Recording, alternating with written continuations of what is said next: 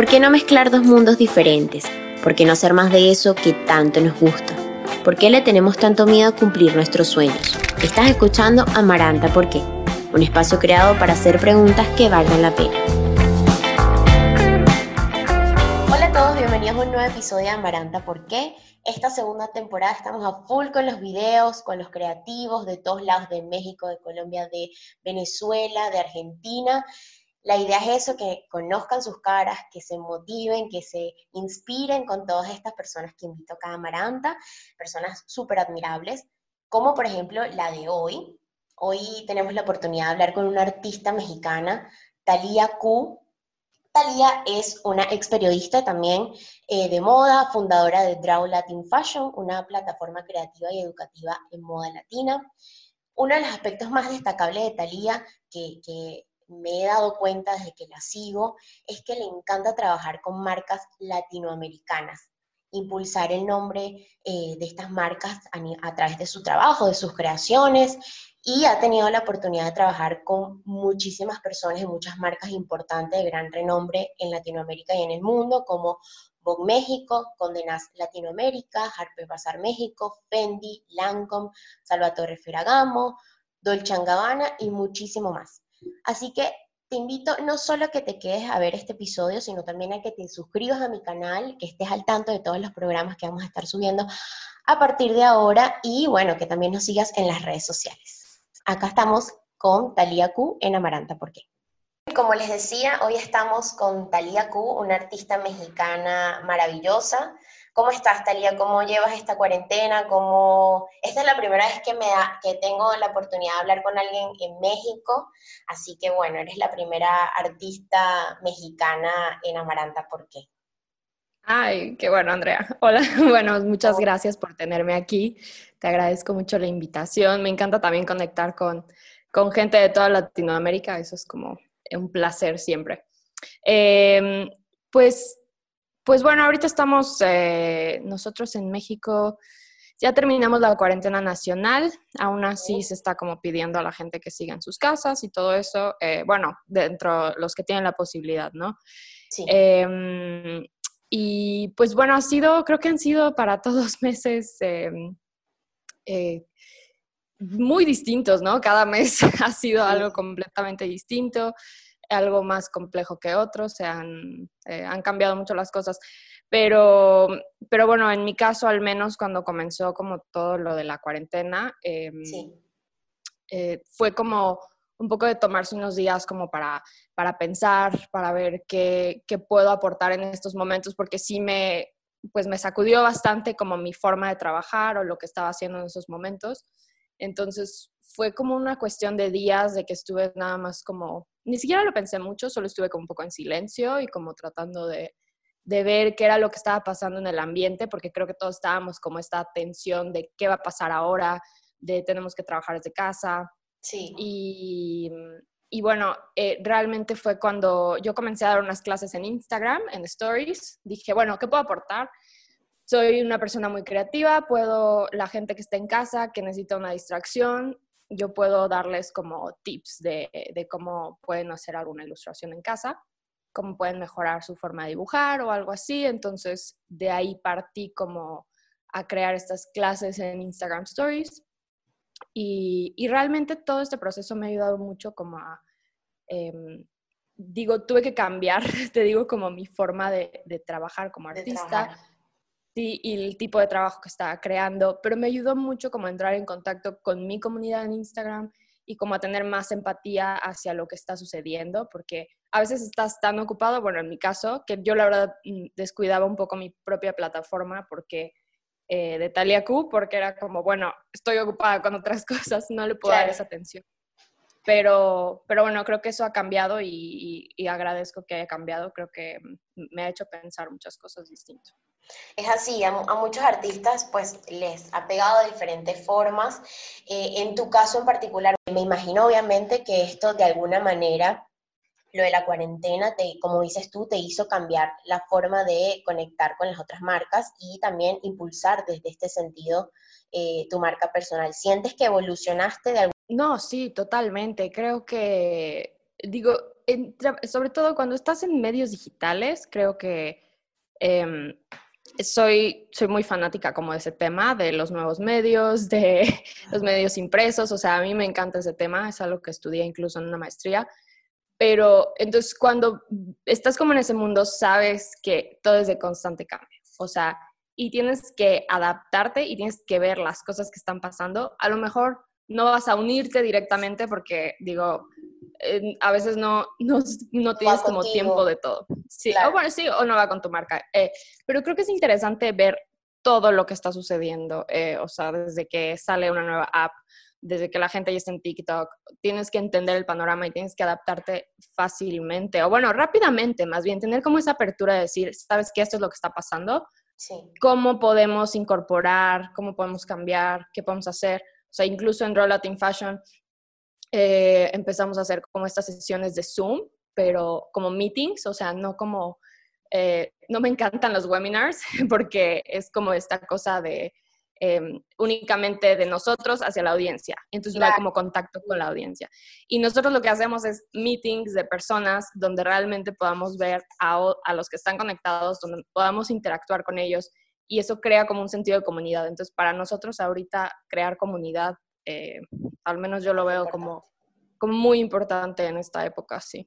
Sí, la gente está con ganas pues también de, participar y de, ser parte de algo, porque bueno, estar aislados también nos lleva de alguna forma a eso, somos seres sociales, entonces creo que de alguna forma este aislamiento nos está pidiendo esto, que, que, hagas reuniones a través de Zoom, que involucres más a la audiencia y, creo que es lo mejor que, pueden hacer ustedes como, como personas eh, conocidas también, ¿no?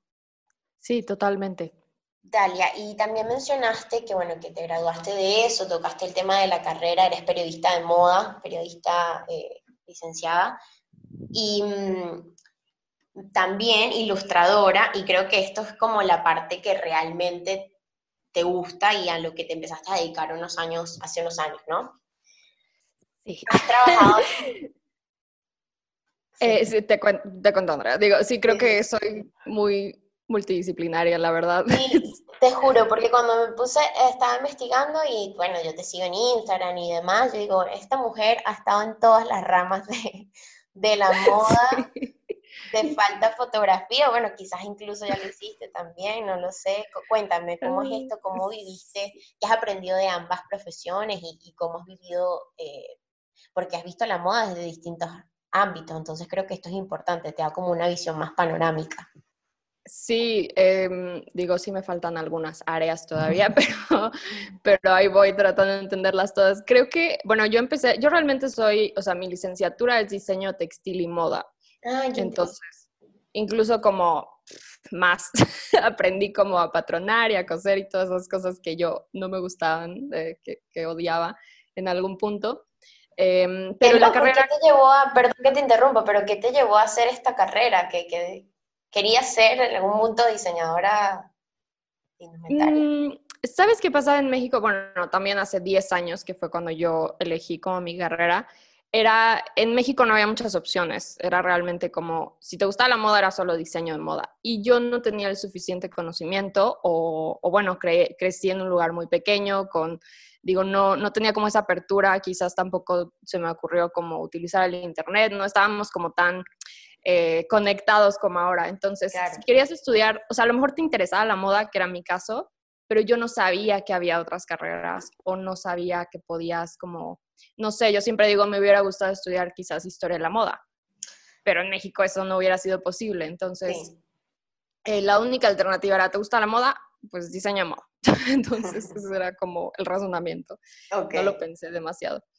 Em, y esa carrera muy, bueno, Centro en Ciudad de México tienen como esta visión muy eh, multidisciplinaria igual. Justamente primer semestre aprendes foto, cine, eh, diseño gráfico, bueno, como ciertas bases del diseño general. Entonces sí te vuelves muy interdisciplinario en ese aspecto. Y, mm, y bueno, ¿A qué iba con todo esto?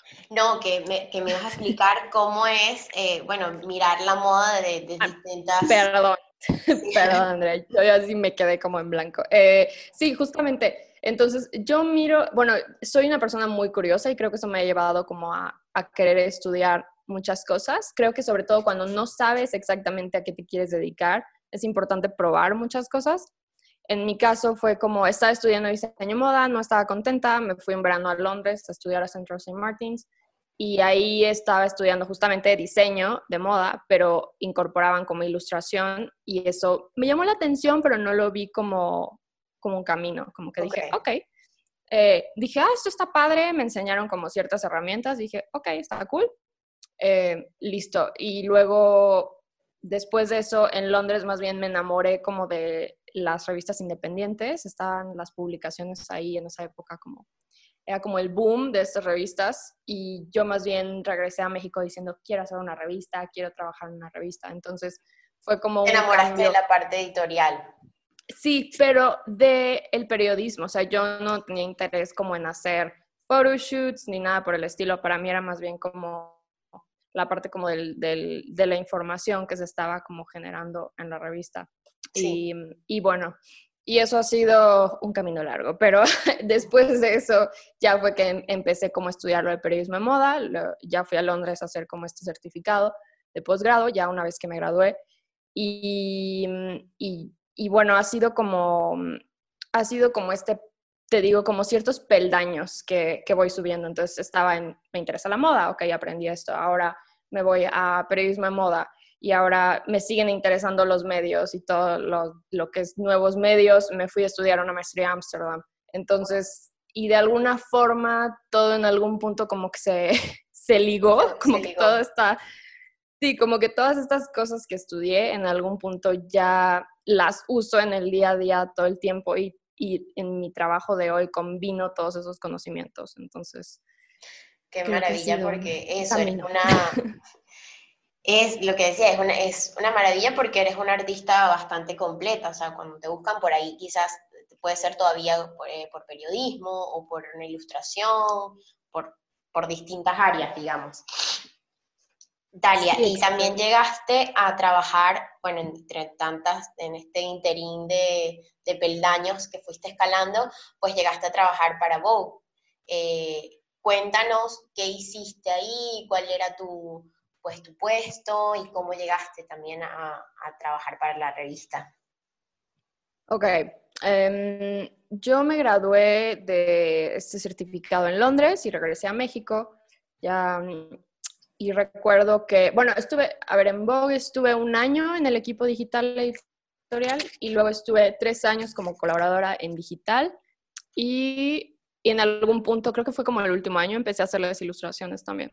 Ok. Entonces, como que descubrí, eh, redescubrí como toda esta parte creativa de mí misma, de la ilustración, y empecé como a incorporarla en, en, mi trabajo y que es algo que también hago eh, hoy en día, si ves como mi Instagram. Sí. Eh, digo, ya no ejerzo como periodista de moda en sí, pero me gusta mezclar como esos conocimientos con la información que doy de forma ilustrada. Pero regresando a Vogue, ¿cómo conseguí mi trabajo en Vogue? Em, regresé de Londres, escribí, un, escribí varios mails, dije, pues necesito trabajar, necesito, eh, yo no conocía a nadie, absolutamente a nadie en, o sea, en, lo que es en Vogue o el editorial. Eh, y pues escribí un correo, o sea, escribí un correo a Kelita Lamas, que era la editora en ese momento, me presenté, le presenté mi trabajo y tuve la suerte de que en ese momento había una vacante en el área digital. Entonces, fue como anillo al dedo. O sea, me, sí fue un proceso largo. No recuerdo cuánto tiempo fue, ya, ya pasó un rato, la verdad, pero creo que fue, fueron tres entrevistas y luego había como una prueba escrita, entonces era como, eran como muchos filtros.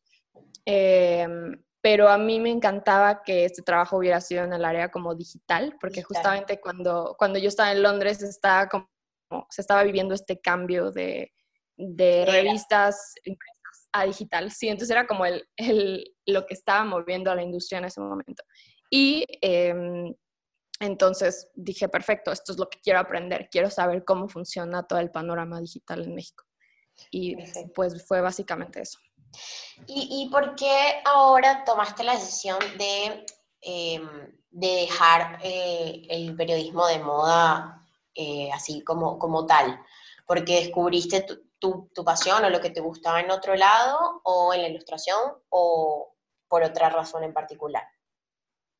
Bueno, digo, creo que yo, por ejemplo, tuve que dejar de escribir en Vogue en algún punto como para, también para hacer otras cosas, para ya darme como el tiempo de, recuerdo que fue justo cuando em, estaba en, en, este proceso como decir, bueno, tengo mi plataforma Draw Latin Fashion, quiero formalizarla, quiero monetizarla, entonces yo sabía que el tiempo que estaba invirtiéndole a Vogue o escribiendo, tenía ya que dedicárselo a otras cosas y tenía también que, y creo que fue, fue justamente cuando dije, quiero ser ahora, em, digo, quiero ser ilustradora freelance, 100%, entonces eso también, pues ya tienes que como cambiar un poquito tu, eh, dónde estás poniendo tu tiempo, básicamente. Tu camino, sí, y aparte yo leo eh, mucho en el, y escucho podcast que eso a mí me hace sentirme bien cuando uno cambia de decisión, de que uno en una vida puede vivir muchas vidas y que no necesariamente tienes que ser lo mismo que decidiste cuando te graduaste o cuando tenías 30 o cuando tenías 40. O sea, uno puede cambiar cuando uno quiera. Así que es lindo que, que, te hayas dado cuenta y que hayas hecho ese cambio para tu bien, obvio.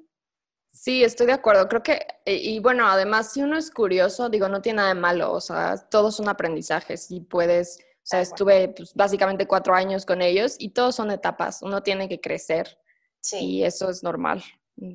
Así es. Y hablando de crecimiento, Talia, México es el país en Latinoamérica que más está pisando, es lo que yo creo, pero que más fuerte está pisando en la industria de la moda. O sea, hay muchos diseñadores de otros lugares maravillosos y súper talentosos, pero creo que lo que es México y quizás Colombia son dos de los países con más em, crecimiento en esta área. ¿Cómo ves tú desde adentro, que estás allá en México, la industria de moda en, tu país? Creo que México está viviendo un momento muy emocionante y eso es algo que, de, que he dicho mucho últimamente. digo, está, es, obviamente ahorita con la crisis, la pandemia, justo hoy estaba viendo que están cerrando varios medios de moda aquí en México Sí. Eh, va a haber como muchos despidos y todo esto, o ya, ya, ya hubo despidos, lo cual pues es muy grave, desde luego. Sí. Fuera de esto, creo que se están moviendo como muchas cosas viejas para que puedan darle lugar a, como estos, estos nuevos sistemas. Pero creo que estamos viviendo un momento emocionante por el despertar que existe en la nueva generación en, en la moda en México. Creo que eso es Creo que eso es muy, muy relevante lo que está pasando ahorita. Siento que mucha gente está volteando a ver lo que estaba antes y era como, no, esto, esto ya no nos funciona o, em, o básicamente están como levantando la voz sobre los temas, ¿no? De inclusividad, de por qué no estamos teniendo más diversidad en editoriales. Entonces, existe como una nueva conciencia, lo cual es muy interesante. También existen como nuevos pequeñas medios independientes, nuevas voces. Creo que lo que nos falta es un poco más de unidad y estructura. Creo que estamos como en ese proceso de ir encontrando nuestra identidad, pero a comparación de Colombia, la verdad yo siento que Colombia, en cuanto a industria, ellos están mucho más avanzados. O sea, sí, muchísimo más. pero en el sentido, quizás por eso que dices tú, que, que, están, los veo con una identidad más marcada, puede ser, o sea, uno sabe que que, tiene sello colombiano, este, la semana, por ejemplo, de la moda en Medellín, o Colombia, exacto, Colombia Moda, no sé, son, son eventos que pues están muy arraigados a la cultura, no solo latinoamericana, sino también colombiana como tal. Creo que, que la moda tiene mucho que aprender de otras, eh, la moda mexicana, de otras aristas em, del arte, como por ejemplo el cine, que con la película Roma hizo toda una revolución mundial, este, al darle voz a una figura, a un, modelo que en realidad nunca había aparecido y es tan común en, el país, ¿no? Justamente eso es, eh, digo, a partir de lo, de, lo que, de lo que pasó con Yalitza Aparicio, de, esto cambió bastante a muchos creativos y de hecho en la entrevista en YouTube que, viste, eh, que, que, yo sé que es más como podcast porque era bastante largo, pero cuando hicimos el evento fue muy emocionante. Em, realmente varios de estos creadores mencionaron que lo de Yalitza fue algo que les movió mucho y creo que a todos les cambió el panorama. Fue algo, algo muy, muy importante, pero ahora es como, como avanzamos de eso, cómo realmente los medios pueden ser diversos. En, y ahorita se está hablando no solo de la diversidad de los medios en lo que ellos, eh, en el producto que ellos están vendiendo, sino también en sus equipos. Entonces, Exacto. Es, es todo un cambio. Que haya más integrantes. Sí, esa charla de verdad que bueno, para todos los que no han ido a verla, está en el canal de Italia de eh, Speak Latin Fashion, la última, que bueno, que como dice ella, es un podcast donde habla del racismo, de, em, la inclusión y, bueno, de todos los temas que hoy en día están, nos están moviendo de pies a cabeza. El año 2018 em, creaste Draw Latin Fashion, una plataforma creativa y educativa sobre la moda latina Cuéntanos de esta plataforma, Talia, o sea, cómo cualquiera puede participar, cómo es el, proceso de, esta plataforma y el objetivo. Em, bueno, nosotros, eh, esta plataforma trabaja como en distintas, eh, tenemos como estos distintos niveles, entonces, desde luego, por un lado, somos como una plataforma educativa, que es lo que estamos haciendo, eh, ¿no? Informativa sobre moda latina, que es lo que estamos haciendo con YouTube. Eh, el contenido que, tenemos también en nuestras redes, pero estamos ejerciendo ya como agencia de ilustración por, eh, por otro lado. Entonces, em, mucho, el contenido que creamos, yo más que nada digo que estamos enfocados como educar a como una nueva generación de creativos y eso es, eh, queremos como crear esta información em, bueno, más bien que, tengan acceso a, todas estas voces que, perdón, está pasando el camión de la basura. Pero bueno, queremos crear estos espacios justamente para discutir eh, temas que normalmente no, se pueden discutir en medios tradicionales. Y, bueno, además, eh, obviamente el backbone de, de, de Draw Latin Fashion siempre es la ilustración. Así comenzamos, si quieres ahorita te cuento. Y, eso es algo que sí seguimos teniendo, la ilustración de moda, es algo que está como nuestro ADN y seguimos creando eventos alrededor de esto, pero sí estamos diversificando como, como lo que estamos haciendo. Perfecto. Esta nueva generación de creativos a lo que, a lo que está dirigida la plataforma de, de, educación, la parte de educación, ¿cualquiera puede participar o cómo hace la gente que quiera participar, que quiera escucharlos? Pues hay, eh, digo, dos maneras de ser parte de la comunidad, seguirnos y mm, tenemos un newsletter que eso es para nuestra comunidad, entonces básicamente ahí como ofrecemos ciertas cosas específicas para, para los que forman parte de la plataforma. Eh, como creativo, como ilustrador, para unirte a nuestra comunidad tendrías que participar en alguno de nuestros retos de, ilustración que hacemos.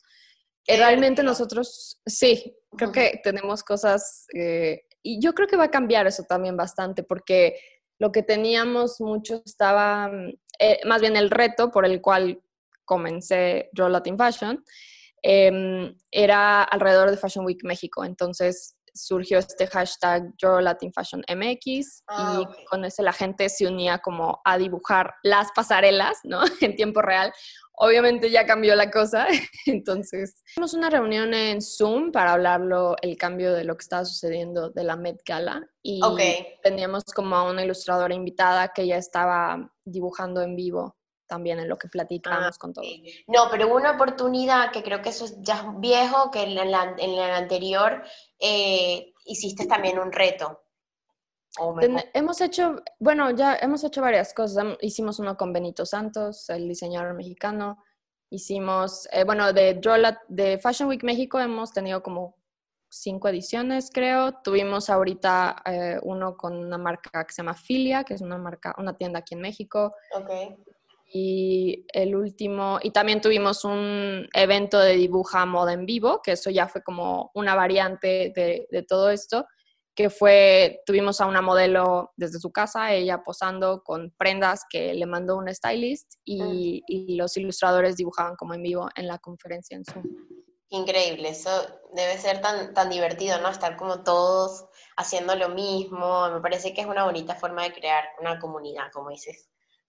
Y también como de incorporar, em, que era mucho el propósito de esto al principio, de incorporar estas, que se, que se vea que hay otras disciplinas dentro de la moda, no solo el diseño en moda, que era algo que, que teníamos como muy en la mentalidad en México hace unos años, que es de, ¿sabes qué? No tienes que ser diseñador de moda, puedes hacer marketing, puedes hacer PR, puedes hacer ilustración de moda, puedes hacer estampados, hay como otras opciones, entonces también como incorporar esa parte a la moda era como un poquito la meta.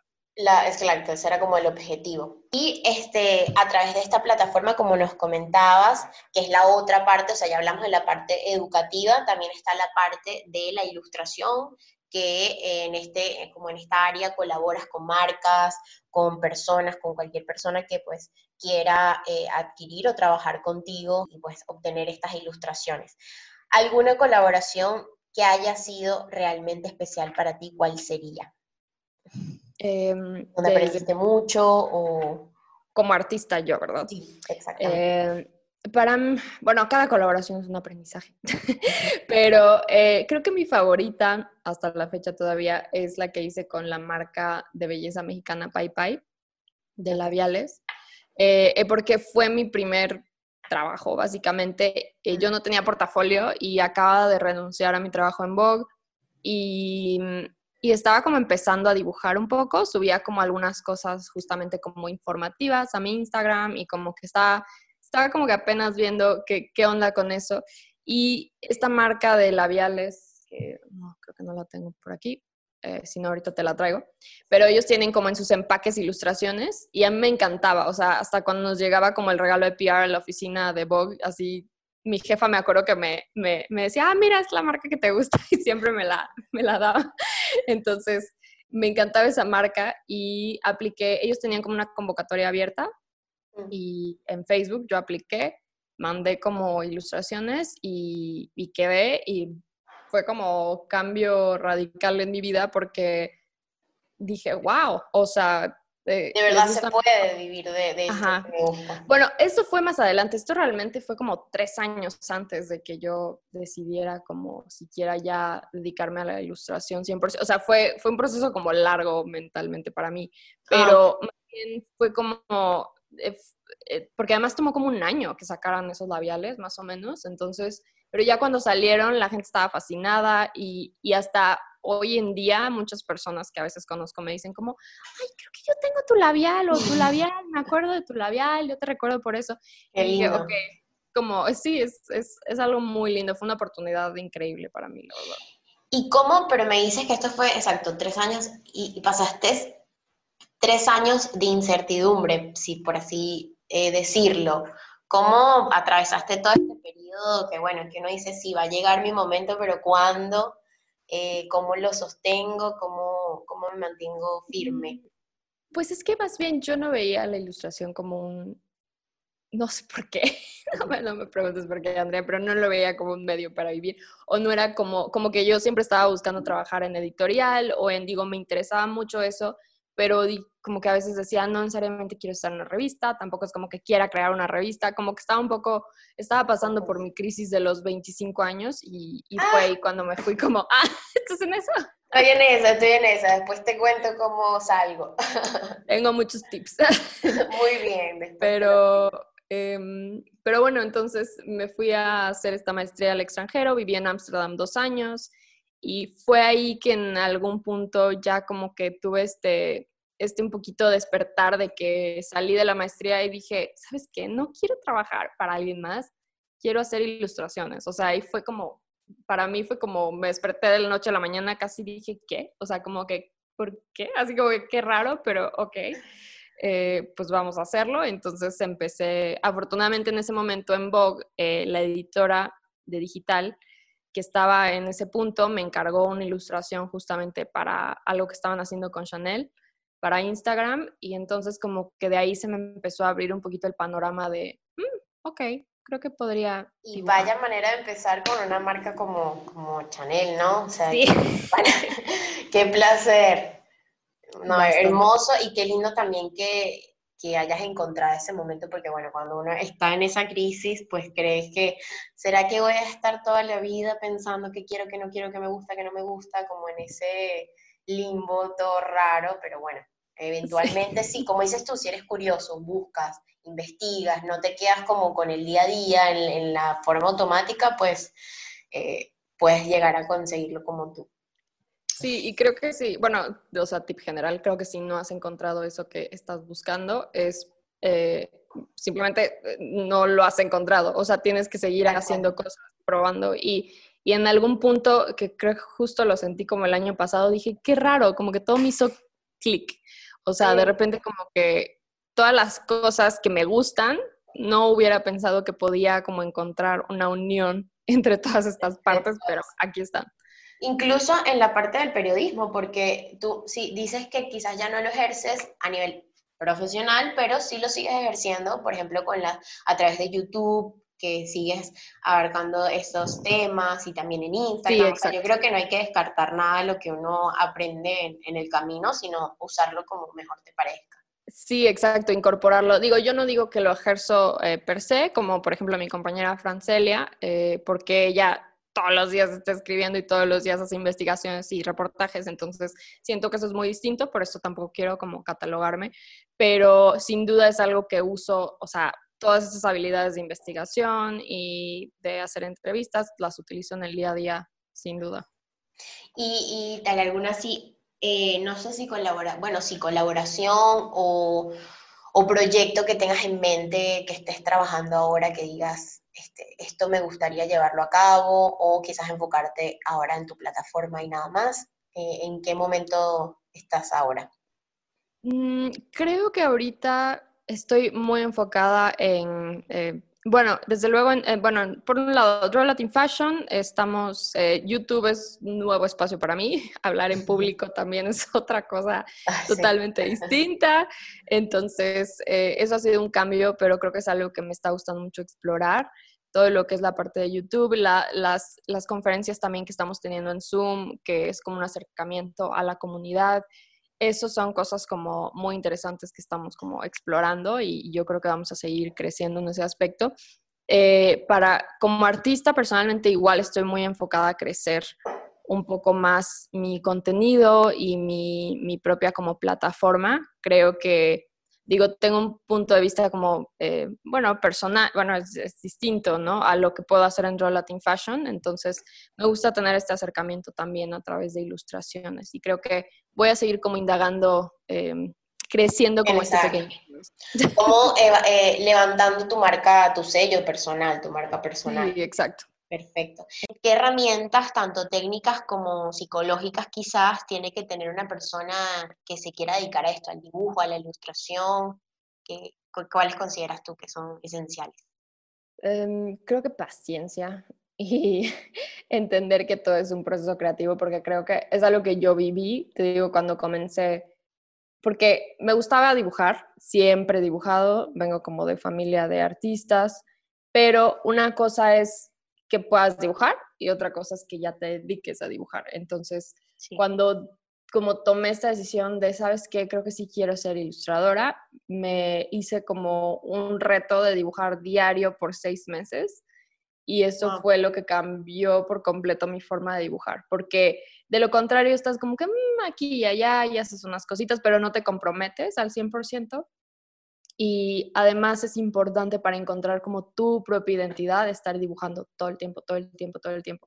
Ok. Y, y entonces es un proceso, o sea, y, es, y hay que, algo que siempre les digo como también a estudiantes que toman clases conmigo, es, a mí me encanta ir a los Instagram de artistas que, que admiro mucho y vete tres años atrás, así, scrolling down. Ok. Y, o cuatro años, y vas a ver el cambio drástico, o sea, hasta de branding, de vida que tenían, que se ve que era alguien que dibujaba de vez en cuando y que luego empezó a dibujar más y luego cómo cambiaron su estilo. Entonces, como para que veas que no llegaron ahí de la noche a la mañana, o sea, es un proceso de años. Qué lindo ese consejo, porque eso, uno se le olvida, uno ve el presente y dice, guau, esta persona es todo, nunca va a poder hacer algo así.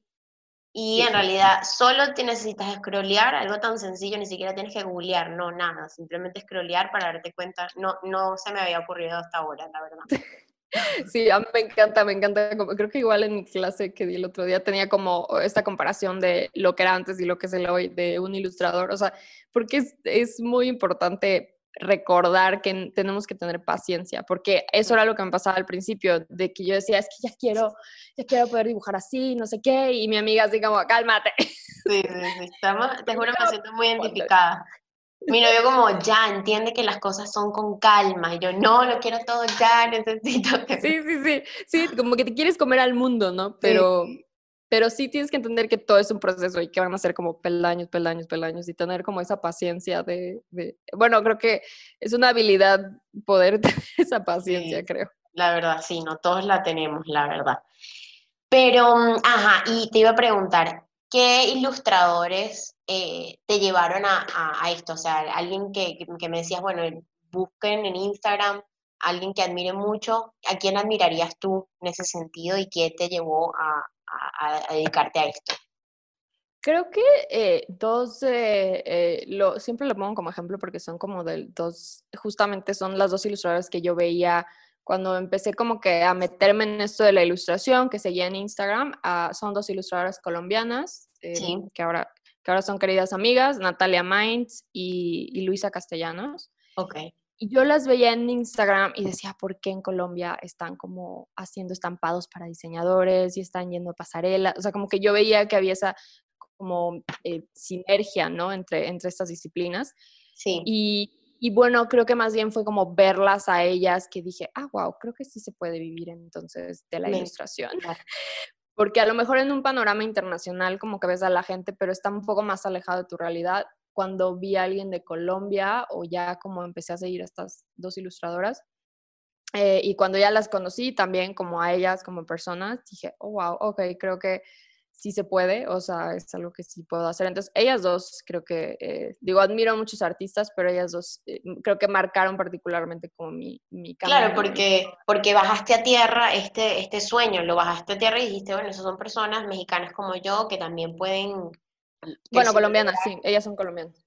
Ah, colombianas, ok. En México no había en ese momento como alguien, nada más tenemos como un ilustrador eh, de moda conocido, o sea, como que no había, o había ciertos artistas, pero no, no sé, nunca había notado como esa, esa conexión como la tenían en Colombia, o al menos no, no la conocía en México. ¿Cómo miras o cómo crees que va a pasar? Porque Hubo un momento de bastante incertidumbre durante la cuarentena que nadie sabía qué iba a pasar con la moda, con la industria, si bien estaban haciendo estas charlas eh, globales, eh, por ejemplo, Vogue o Business of Fashion, que los diseñadores hablaban y demás, y nos daban ciertas señales de lo que podía venir. Em, ahorita quizás ya está un poco más establecido, pero a mí me sigue pareciendo que a nivel Latinoamérica estamos como todavía a la espera de lo que va a pasar. ¿Cómo, ¿Qué crees que va a pasar con la moda a los próximos meses, años, en Latinoamérica específicamente? Em, eh, ahorita que mencionaste ahora la plática de Boca, a mí me premió un poco esa plática porque no sé si tuviste la de Marc Jacobs. Sí, sí, sí, sí. o sea, se me, e, es que sabes que esta pandemia simplemente nos hizo a todos como más, o sea, los humanizó. Más porque sí. Sí, es como, oye, Marc Jacobs está pasando lo mismo que, que, tú, ¿no? bueno, no, no al mismo nivel, pero todos estamos pasando como por este mismo proceso. Y ver a Marc Jacobs decir así de, no sé qué va a pasar, que le preguntaban, bueno, ¿cuándo vas a sacar tu colección? Y él, no sé, o sea, no sé nada. No sé, no ¿Qué está pasando? Claro, es verdad. No, y, y que mencionó también el tema de que estaba pasando por un, que tenía días que tenía ataques de pánico y también otros que estaba más normal. O sea, eso me parece genial porque ya se quita como la careta de que la moda es solo frívola, que hace mucho tiempo creo que demostró que no, pero bueno, ahora más. Y esta como aspiración, ¿no? Sabes que Marc Jacobs también es humano. o sea, tiene una empresa, tiene responsabilidades. O sea, e, es una persona que a veces tampoco sabe qué hacer. Entonces, eso, digo, creo que eso para la moda es benéfico en el sentido de que ya no, siempre lo digo, este castillo de cristal que ha existido y que sigue, que, que sigue, que siguen ellos como con la idea de que debe de existir, ¿no? Sí. Yo no creo que debe existir ya. O sea, estamos, tienes tenemos que hablar, tiene que haber una conversación como más amplia.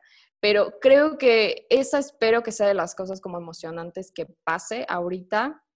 Eh, a mí me gustaría ver mucho digital, eh, más incorporación como a la parte digital, la digitalización de la moda. Yo soy como muy, muy pro a, a todo ese asunto.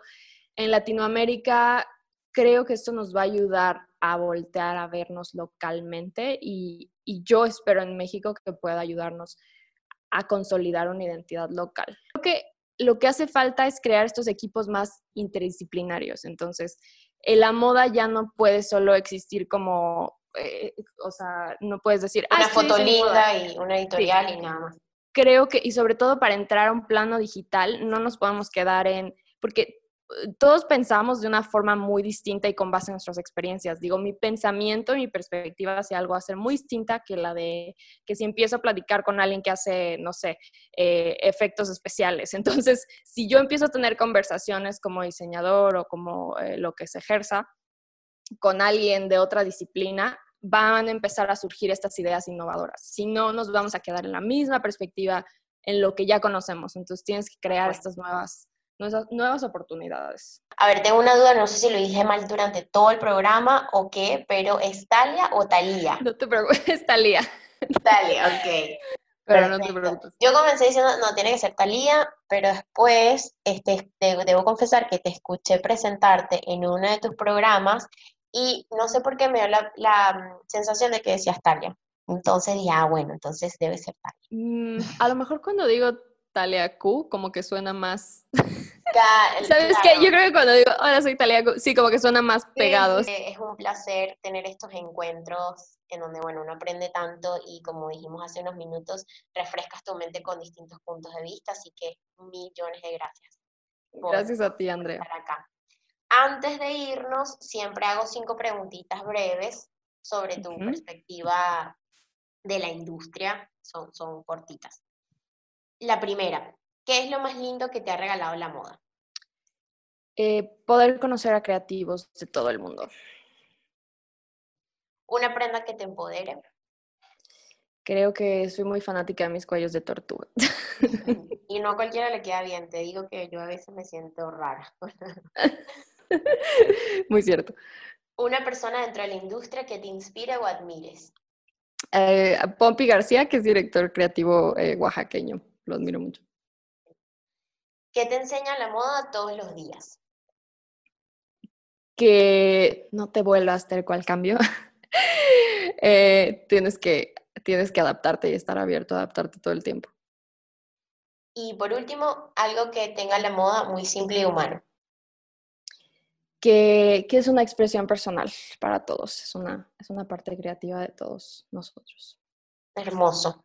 Bueno, Espero poder conocerte pronto. Te digo que viajé, uno de los viajes que más recuerdo con cariño es mi viaje a México de F, Ciudad de México. Em, y la verdad que nada, estoy, estoy con muchas ganas de ir a terminar mi recorrido por el Museo de Antropología. Ay, qué padre. claro que sí. No lo he terminado. Cuando pase la pandemia. Cuando pase, cuando pase, sí, sí, sí. Cuando, pase, la pandemia. Si voy para allá, pues espero verte y conocerte en persona y seguir hablando. Ay, sí, igual Andrea, me encantó, muchísimas gracias. Esto fue todo por hoy. Te espero nuevamente en el próximo capítulo con nuevas historias para conocer.